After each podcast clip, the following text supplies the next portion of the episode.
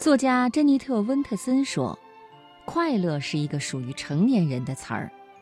你不必问一个孩子他是否快乐，你能看得出来。成年人谈论快乐，是因为他们大多都不快乐。现在成年人压力似乎更大了，因为很多人甚至连假装快乐的力气都没有了，也不想表现得很坚强。”而是感叹成年人的生活没有容易二字，直接心酸崩溃。不过毕竟是成年人，我们总会找到继续前行的力量，不会一直趴在地上。最近看到意林原创版上有一篇文章，叫做《成年人崩溃修复指南》，我觉得其中有些建议还是很有道理的。今天晚上我们就一起来跟大家分享一下。成年人自我修复的第一个方法是吃吃喝喝，当然，最常规的吃吃喝喝还是像下面这位朋友的操作：躺在床上吃果冻、奶糖、威化饼干、巧克力、小龙虾。光是把这么多美食的名字跟着念一遍，已经垂涎欲滴。崩溃这件事儿以后再说。成年人自我修复的第二个方法是买买买。不管你如何看待买买买，都得承认，花钱本身，即使不涉及具体的购买行为，就已经是一种很有效的宣泄手段。买买买，把自己卡里不舍得花的钱都花完，就会很爽；而用自己赚来的钱买自己想要的东西，比如鞋子、衣服。对于有些人来说，买买买可以逃离此刻琐碎烦恼的生活。对于买自己喜欢的东西，松浦弥太郎说的极为深入动情。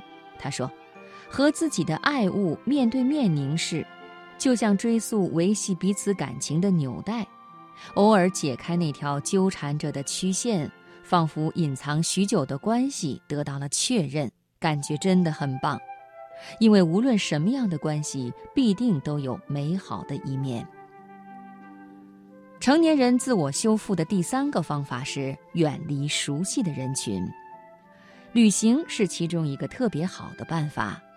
如果遇到沙滩、星空、田野，大自然的广袤静谧，会让人意识到自身的渺小，放下得失心。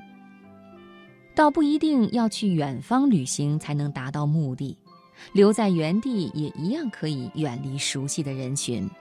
比如一个人待在房间里傻坐着哭一场，洗衣服，或者躺在床上睡觉，再或者一个人去坐公交车，一个人开车兜风，一个人戴上耳机去公园散步、看花、看树。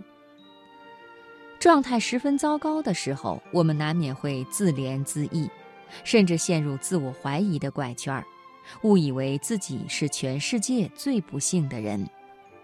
实际上，别人的生活又何曾轻松呢？找个知心的人聊聊，不管能不能解决问题，有没有得到安慰，你都会觉得好一些。有一次心情极差，约了最好的朋友去酒吧喝酒。到了那儿，我还没开始吐苦水，他已经哭了，说自己失恋、失业，父母还催婚。那天晚上，我忙着安慰他，完了发现自己的烦恼都不见了。倾诉并不限于向朋友吐槽，可以自己向自己倾诉。写日记真的是我这两年最有用的发泄方法，毕竟没有什么特别好的朋友。开解也不限于被别人开解，可以自己开解自己。画画、练字、弹琴、看书、看比赛、跑步、骑自行车、健身等等。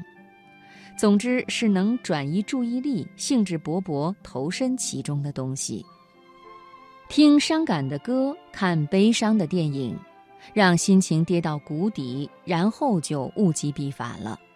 或者听一些欢快的，看一些搞笑的，和自己的心情对冲。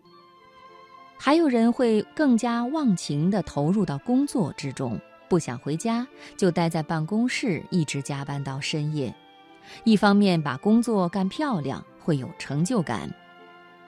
就像月有阴晴圆缺，我们的生活既有快乐幸福，也有悲伤抑郁。你不可能只要好的不要坏的，更没必要否定自己的情绪。喜欢的就是喜欢的，讨厌的就是讨厌的，快乐的就是快乐的，悲伤的就是悲伤的。接受这些不完美，坦诚地面对它，解决它。